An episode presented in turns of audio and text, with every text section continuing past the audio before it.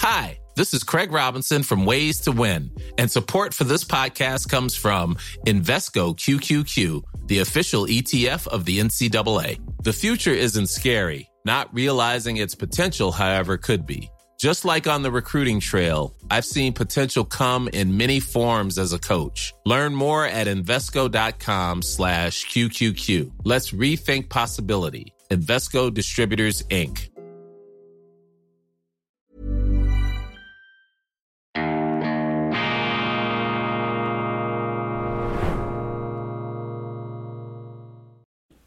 Grüezi miteinander, ganz herzlich willkommen und einen wunderschönen guten Morgen, meine sehr verehrten Damen und Herren, liebe Freunde. Ich begrüße Sie zur schweizerischen Ausgabe von Weltwoche Daily, die andere Sicht, unabhängig, kritisch, gut gelaunt am Freitag, dem 10. November 2023. Was ist das Wichtigste aus schweizerischer Sicht, aus neutraler Sicht, was man über das täglich verrückter werdende Weltgeschehen sagen kann. Was ist eigentlich die spezifisch schweizerische Perspektive beispielsweise auf den Wahnsinn im Nahen Osten oder diesen nun etwas aus der öffentlichen Aufmerksamkeit entschwindenden Ukraine-Krieg? Wo wir doch noch vor kurzem die Seele des Westens zu verteidigen hatten, nach den Aussagen dieser Zirkusdirektoren des Mainstreams, die uns da einhämmern wollten, was wir zu denken haben. Was ist das Wichtigste aus schweizerischer Sicht?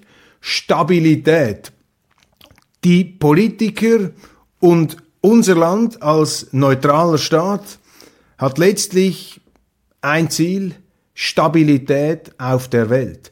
Das muss unsere oberste Priorität sein. Das heißt, wir müssen uns auch mental immer mit der Frage auseinandersetzen, was kann man machen, um einen stabilen Frieden zu erreichen. Das ist meines Erachtens auch die nobelste und wichtigste Aufgabe für alle Politiker, für alle Staaten. Was können wir tun, um die Stabilität zu erzielen. Zum einen muss man sich natürlich selber in seiner staatlichen Existenz gesichert fühlen, klar, das ist äh, quasi die Grundbedingung. Dann aber hat man sich auch so zu verhalten, dass äh, die eigenen Handlungen eben nicht dazu geneigt sind, den anderen gegen einen aufzubringen. Stabilität, man muss also auch die Welt durch die Auge, durch die Brille des anderen, durch die Augen des anderen äh, betrachten und auch zu verstehen ähm, versuchen.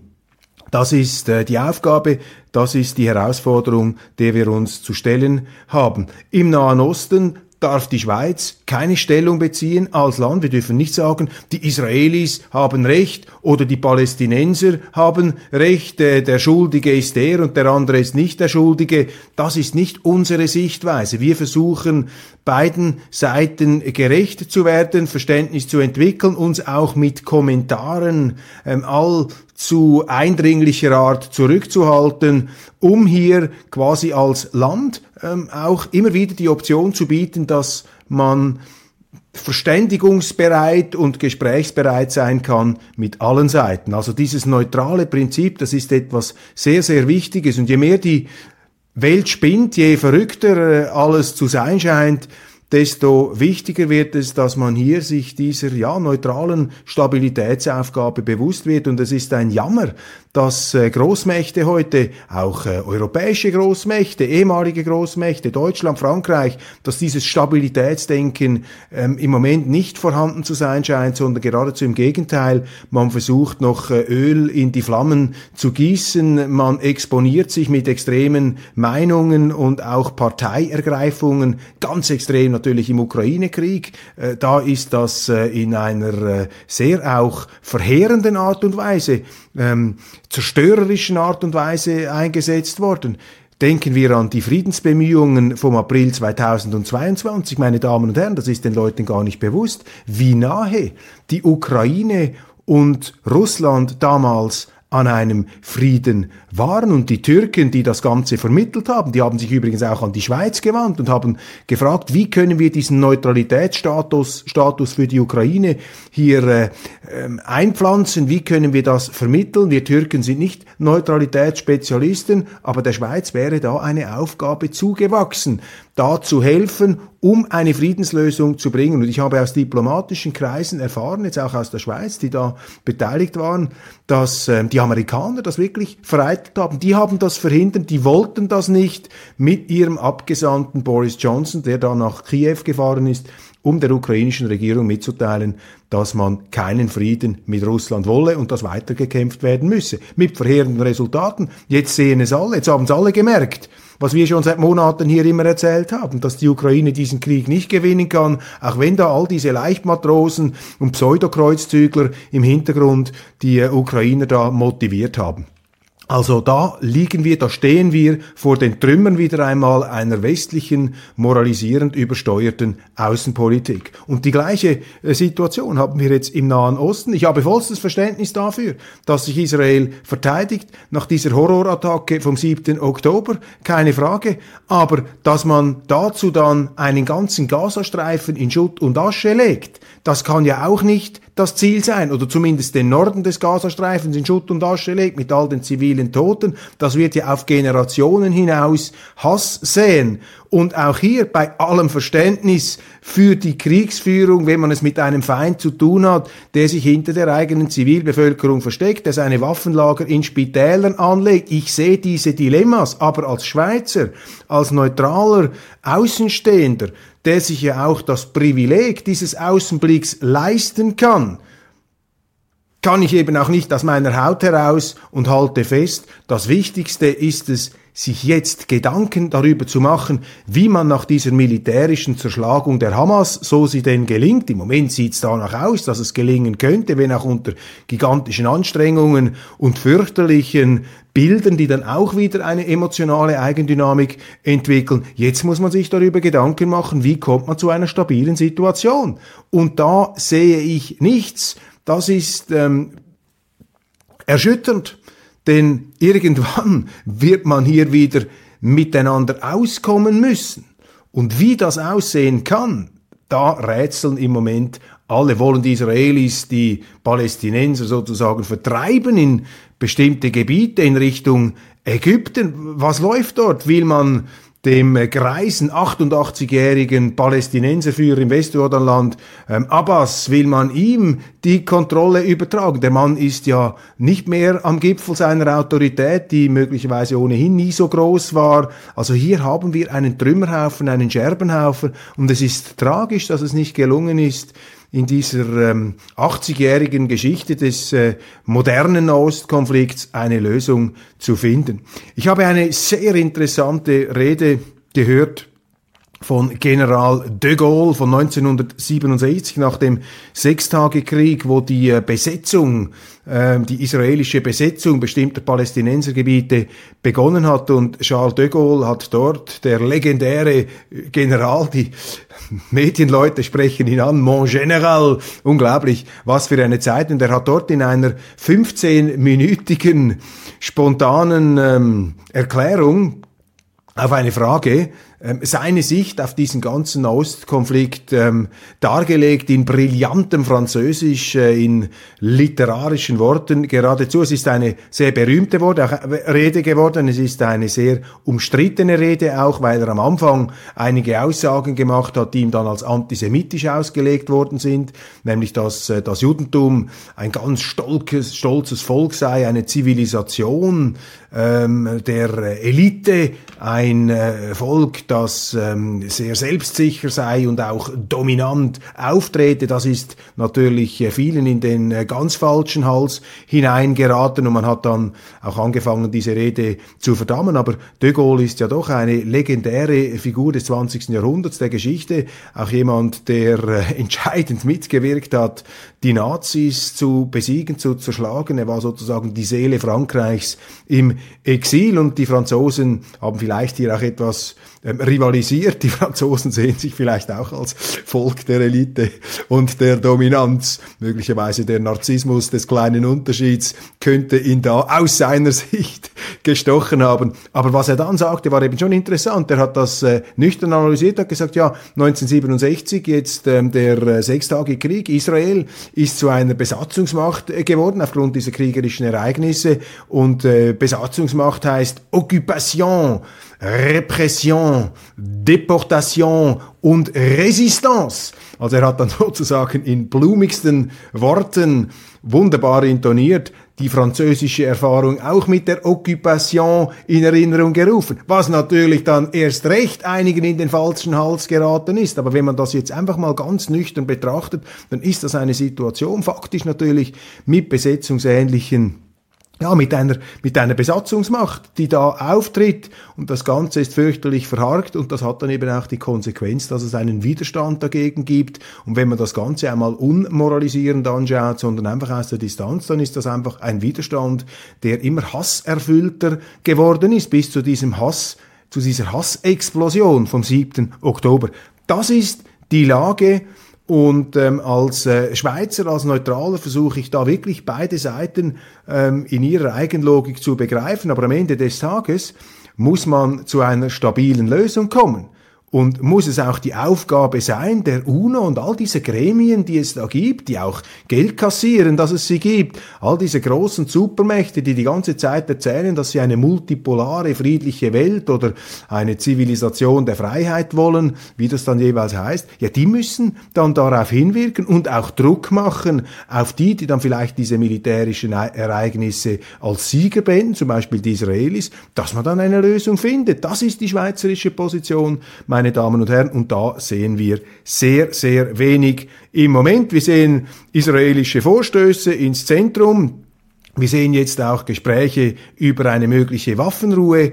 Aber über den Tag hinaus, in meiner Wahrnehmung, hört man noch überhaupt nichts. Da steht der Westen, und Israel ist ja auch ein Außenposten des Westens sozusagen, eine Verkörperung der westlichen Kultur, da steht der Westen auch wieder einmal vor dem Trümmerhaufen einer eigenen Außenpolitik. Und auch wenn man in keiner Silbe das irgendwie entschuldigen oder rechtfertigen will, was die Hamas macht, dann ist das eben auch kein Erfolgsausweis für die westliche Seite, was jetzt da passiert. Und das ähm, ja, addiert sich natürlich zu einem Bild des Unheils. Umso wichtiger wäre es ja, wenn kleine Länder wie die Schweiz, die ja nichts machen können, um diese äh, großen Kräfte da ähm, zu beeinflussen, aber wir könnten doch als kleines Mosaiksteinchen, als kleiner Hoffnungsschimmer eben der Neutralität und der Möglichkeit einer Verständigung, und vor einem Jahr in der Ukraine hat die Schweiz tatsächlich, wenn auch eine sehr diskrete, aber sie hat eine gewisse Rolle gespielt, das wäre unser Auftrag. Und dazu müssen wir eben auch die Neutralität verteidigen und die Kraft, diese Distanz zu behalten, meine Damen und Herren, mit der man sich natürlich dann wieder allen möglichen Verdächtigungen und aller Kritik aussetzt. Das spüre ich ja auch. Ich bekomme von allen Seiten immer wieder aufs Dach. Das ist auch richtig so. Mit dieser unkonventionellen schweizerischen Sichtweise kann man es eben nie allen recht machen. Steigen wir ein in die Grundlagenschrift unserer Kultur. Am Freitag erlaube ich mir ja immer etwas äh, aufs Wochenende vorauszublicken und so etwas wie ein vorgezogenes Wort zum Sonntag zu machen, aber ohne diese äh, frömmlerischen Obertöne, diese Vibrationen. Und ähm, ich äh, möchte mich auch so ausdrücken, dass nichtgläubige, areligiöse oder auch antireligiöse Menschen ähm, dazu einen Zugang finden. Ich habe sowieso ein etwas ähm, schwieriges Verhältnis zur Religion. Religion Religion ist für mich ein fragwürdiger Begriff, weil Religion auch vom Lateinischen her natürlich religio die Verbindung anspricht und Leute, die sich als religiös bezeichnen, das klingt für mich dann oft so, dass sie mir mitteilen wollen, ja, ich habe eben eine Verbindung, eine Exklusivverbindung, eine Standleitung zum Allerhöchsten. Deshalb schwebe ich etwas über dir. Ich bin da etwas näher an der Ewigkeit, etwas näher an der Wahrheit, am Guten, Wahren und Schönen als die Normalsterblichen unter mir. Das ist dann eben der Missbrauch des Theologischen. Das ist der Missbrauch des Glaubens oder des Rätsels, das uns umgibt, des Rätsels der Schöpfung und seiner Wurzeln. Ist die falsche Reaktion, dass man das für sich in Anspruch nimmt, um sich über andere zu erheben. Und darüber möchte ich äh, kurz sprechen mit einem Bibelzitat. Die Bibel, eine Schatzkammer der Menschheit, eine Schatzkammer der Weisheit und auch alle, äh, die zusammenzucken, wenn man das Wort Bibel sagt, ähm, das sollten sie nicht tun. Das ist ein Buch, das nun wirklich wie kein anderes A lot can happen in the next three years. Like a chatbot may be your new best friend But what won't change? Needing health insurance. United Healthcare Tri Term Medical Plans are available for these changing times. Underwritten by Golden Rule Insurance Company, they offer budget friendly, flexible coverage for people who are in between jobs or missed open enrollment. The plans last nearly three years in some states, with access to a nationwide network of doctors and hospitals. So, for whatever tomorrow brings, United Healthcare Tri Term Medical Plans may be for you. Learn more at uh1.com. Hey, it's Ryan Reynolds, and I'm here with Keith, co star of my upcoming film, If, only in theaters, May 17th. Do you want to tell people the big news? All right, I'll do it. Sign up now and you'll get unlimited for $15 a month in six months of Paramount Plus Essential Plan on us. Mintmobile.com slash switch. Upfront payment of $45 equivalent to $15 per month. Unlimited over 40 gigabytes per month. Face lower speeds. Videos at 480p. Active Mint customers by 531.24 get six months of Paramount Plus Essential Plan. Auto renews after six months. Offer ends May 31st, 2024. Separate Paramount Plus registration required. Terms and conditions apply if rated PG. Alles enthält, was wesentliche Teile unserer Kultur äh, geprägt hat. Ich äh, schaue da ins Neue Testament beziehungsweise in die Kolumne von Peter Ruch in der Neuen Weltwoche. Ich verdanke ihm diesen Anstoß und er hat wieder ein großartiges Pfarrer ähm, Emeritus Peter Ruch hat ein wunderbares Zitat gefunden. Matthäus 16,6. Wir reden also vom Neuen Testament. Ich zitiere: Da sagte Jesus zu ihnen: Gebt acht Hütet euch vor dem Sauerteig der Pharisäer und Sadduzäer. Ich wiederhole, gebt acht, hütet euch vor dem Sauerteig der Pharisäer und Sadduzäer. Hochinteressant, hochaktuell. Wer waren die Pharisäer und die Sadduzäer? Modern formuliert, das waren die damaligen politisch korrekten Meinungseliten, die Meinungstenöre der Korrektheit, die Hohepriester des Woke, jene, die eben auch das Gefühl hatten, sie seien gesalbt mit dem Öl der höheren Moral und der höheren Weisheit und sie haben sich deshalb dazu ermächtigt, auf alle anderen herabzupredigen und denen zu sagen, was sie zu tun und was sie zu denken haben. Also die, ja, die heutigen Gralshüter der politischen Korrektheit, diese Scheiterhaufen-Aufschichter, die da auf ihren imaginären, ähm, auf ihrem imaginären Feuergrill all jene verbrennen möchten, die anderer Meinung sind und eben die diese falsche Autorität der Pharisäer, dieser politisch korrekten Heuchlereliten nicht akzeptieren wollen. Und Jesus hat das sehr genau erfasst. Gebt acht, hütet euch vor dem Sauerteig. Und das Bild äh, des Sauerteigs ist hier sehr passend. Denn ich bin kein Bäcker, obwohl mein Großvater gelernter Bäcker war. Aber Sauerteig wird ja hinzugefügt das sind äh, Milchsäurebakterien und Hefepilze, die es zum Brotbacken braucht. Und diese Hefepilze und diese äh, Bakterien, die, ähm, die haben die Eigenschaft, sich ähm, auszubreiten gewissermaßen ansteckend zu wirken. Und dieses Bild ist insofern passend, als natürlich diese politisch korrekten Meinungsdespoten haben äh, genau die Absicht und auch die Eigenschaft, mit ihrem Mainstream, mit ihrer politischen Korrektheit uns alle zu überwältigen und zu manipulieren. Und man muss aufpassen, dass diese Säureteig, diese Säurebakterien und diese Hefepilze sich nicht in unserem Gehirn ausbreiten. Da muss man eben Acht äh, geben, da muss man vorsichtig sein, ähm, die ähm, Risiken eben von Mainstream überwältigt zu werden von den heutigen Pharisäern und Sadduzäern ist sehr, sehr groß. Bestätigt mich eben auch wieder dieses Zitat dass äh, die Bibel letztlich ein Buch gegen den Moralismus ist, gegen den Missbrauch der Moral und auch der Religion durch den Menschen, durch einen Missbrauch, der immer wieder stattfindet, gerade auch durch Exponenten der Kirchen, durch Exponenten der Religion, durch Leute, äh, die das Gefühl haben, sie hätten die Bibel ganz genau verstanden. Sie benutzen eben auch die Bibel sozusagen als Keule, um andere damit nach unten zu hämmern. Und das darf nicht passieren, meine Damen und Herren. So wenden wir uns wieder der garstigen Aktualität ähm, äh, zu. Hamas-Verhandler soll Amherd retten, giftet da die Boulevard-Zeitung Blick. Nachdem Jean-Daniel Ruch nicht Staatssekretär für Sicherheit wurde, deutet vieles darauf hin, dass Thomas Gremminger den Posten bekommt. Er vermittelte bereits zwischen Russland und der Ukraine und verhandelte mit der Hamas. Nach meinen Informationen ist Thomas Gremminger ein Mann, ähnlich wie äh, Jean-Daniel Ruch, ein Vertreter eines ähm, vielleicht nicht so orthodoxen, aber doch einigermaßen orthodoxen Neutralitätsverständnisses. Und ich finde das eine gute Entwicklung, wenn es tatsächlich ähm, so herauskommt, dass Bundesrätin Amherd sich nun mit ähm, Diplomaten da umgibt, die die Neutralität vertreten. Und das ist ja der Hintergrund jetzt auch dieses an sich umstrittenen Staatssekretariats für Sicherheit. Es gibt ja auch viele Kritiker, die sagen, das braucht es überhaupt nicht. Aber wenn Frau Amherd das macht und dann einen Vertreter der diplomatischen Neutralität dort einsetzt, dann ist das für mich immerhin ein gewisses Hoffnungszeichen. Man muss ja mit wenig zufrieden sein heute in der Politik, dass da eine ja, auch eine etwas selbstkritische Reflexion stattgefunden hat. Man hat erwartet, dass Pelvi Bulli die ursprünglich finnische ähm, hochrangige Mitarbeiterin von äh, Bundesrätin Amher zu einem Posten bekommen könnte. Ich äh, kenne Pelvi Bulli, ich schätze sie auch, eine interessante Gesprächspartnerin. Wir haben ungefähr 180 Grad auseinanderliegende Meinungen. Annalena Baerbock 180 Grad, äh, aufgepasst. Ähm, das heißt, wir sind gerade in Fragen der Neutralität völlig auf einem anderen Planetensystem. Meines Erachtens ist Pelvi Bulli bei all ihren Qualitäten, die sie haben muss, ist der Belvi Bulli natürlich sehr stark geprägt durch ihre finnische Erfahrung. Ich nehme an, äh, Verwandte, Großeltern haben da noch im finnisch-russischen Winterkrieg gekämpft und das äh, Problem ist, dass dann vielleicht manchmal etwas die Schweiz mit Karelien verwechselt wird und das ist eben nicht unsere Außenpolitik, die finnische.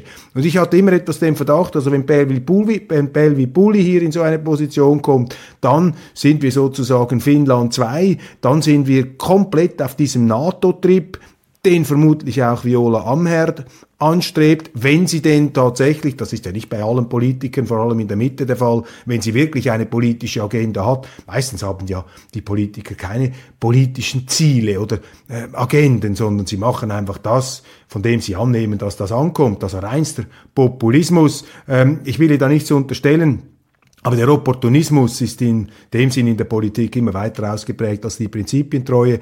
Deshalb äh, kein schlechtes Zeichen, wenn da jetzt ein Verfechter der Neutralität in die Gänge käme. Dann gab es wieder eine Debatte in den USA. Die USA, entweder haben sie einen Präsidenten, der aus der Demenzabteilung eines Altersheims das Land regiert, oder aber einen, der aus dem Knast heraus die Geschicke des Landes steuert.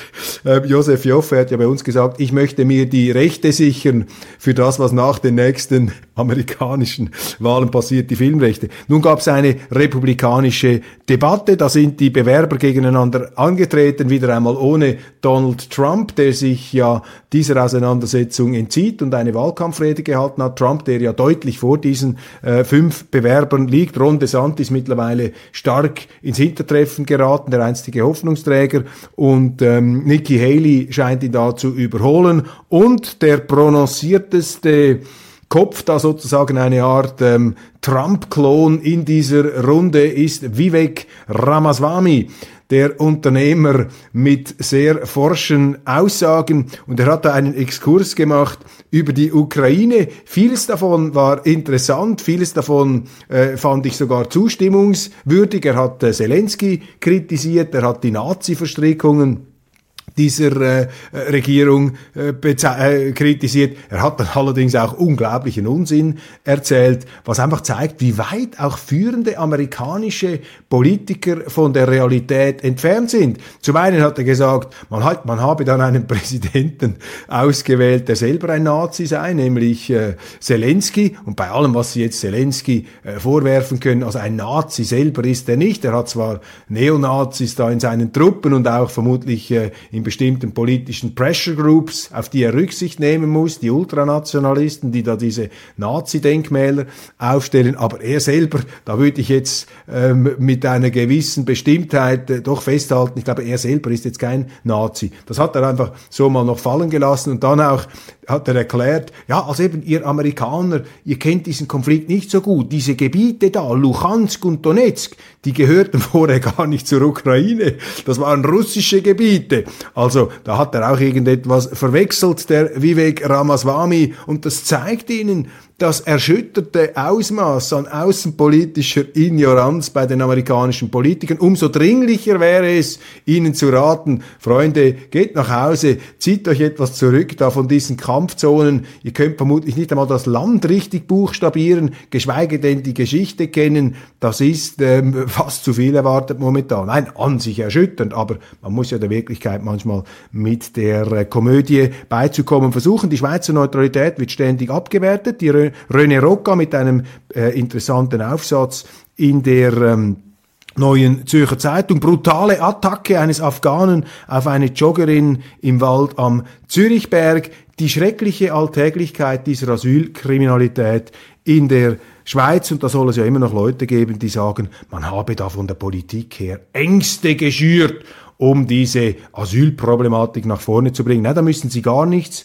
schüren. Da wird einfach sehr viel verdrängt, vor allem von Seiten der ähm, Medien. Nach dem 7. Oktober, es gibt in der Schweiz keinen Platz für Antisemitismus. Ignazio Gassis, ein richtiger, auch ein verdienstvoller Artikel, das zu betonen. Ich warne allerdings auch davor, alles gleich als Antisemitismus zu bezeichnen. Dieser Konflikt im Nahen Osten, der ist kompliziert. Das ist einfach nur schwarz und weiß und äh, es gibt auch äh, reales Unrecht, das da passiert ist den Palästinensern. Ja, die Palästinenser haben auch Fehler gemacht, die Israeli haben Fehler äh, gemacht, auf allen Seiten. Ist eine verfahrene Situation und sie ist vielleicht auch noch aufgeladen mit etwas biblischen Energien zum Teil und äh, da spielt viel hinein. Und ich kenne unterschiedliche Leute, die äh, sich so oder so positionieren in diesem Konflikt. Und das Wichtigste jetzt auch wieder aus schweizerischer Sicht ist, dass wir möglichst offen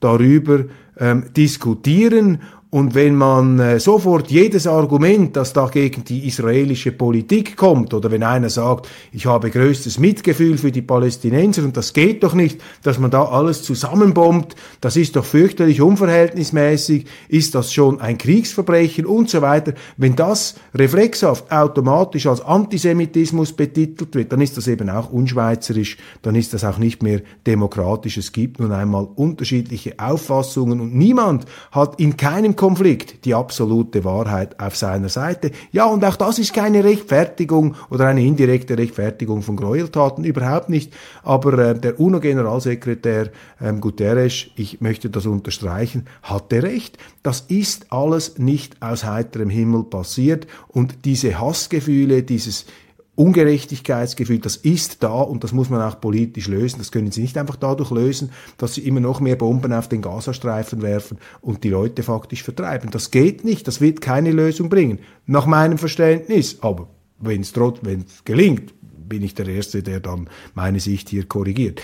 Bill Clinton in Bern, der teure Besuch des alten Mannes. Ja, Bill Clinton, er war der letzte amerikanische Präsident, der vielleicht hauchdünn an einer Nahostlösung dabei war, damals mit ähm, mit Ehud Barak, der äh, in Israel regierte und auf der anderen Seite natürlich der äh, legendäre Palästinenserführer Yassir Arafat. Man war wirklich sehr, sehr nahe dran, eine Lösung zu finden. Es hat dann am Schluss doch nicht geklappt, weil, glaube ich, Ehud Barak die Wahlen verloren hat. Nachher ist Ariel Sharon gekommen, der da mit äh, ziemlich harter Hand äh, dahinter gegangen ist und der Friedensprozess ist dann entgleist und seither hat man eigentlich nichts mehr zustande gebracht. Das ist ja eben auch Ausdruck einer politischen Impotenz auf allen Seiten und auch auf den Seiten, die beteuern, dass sie eben eine solche ähm, Lösung eigentlich immer herbeiführen wollten.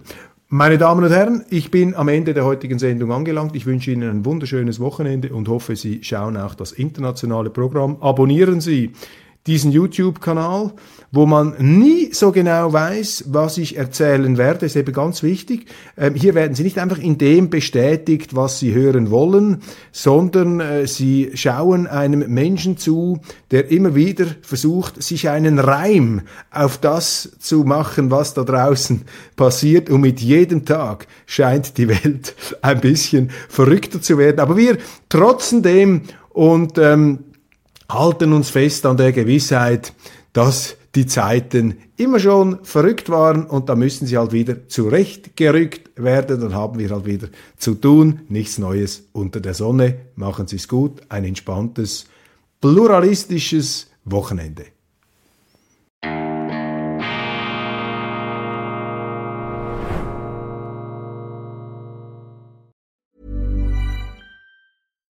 When you make decisions for your company, you look for the no brainers. And if you have a lot of mailing to do, stamps.com is the ultimate no brainer. It streamlines your processes to make your business more efficient, which makes you less busy.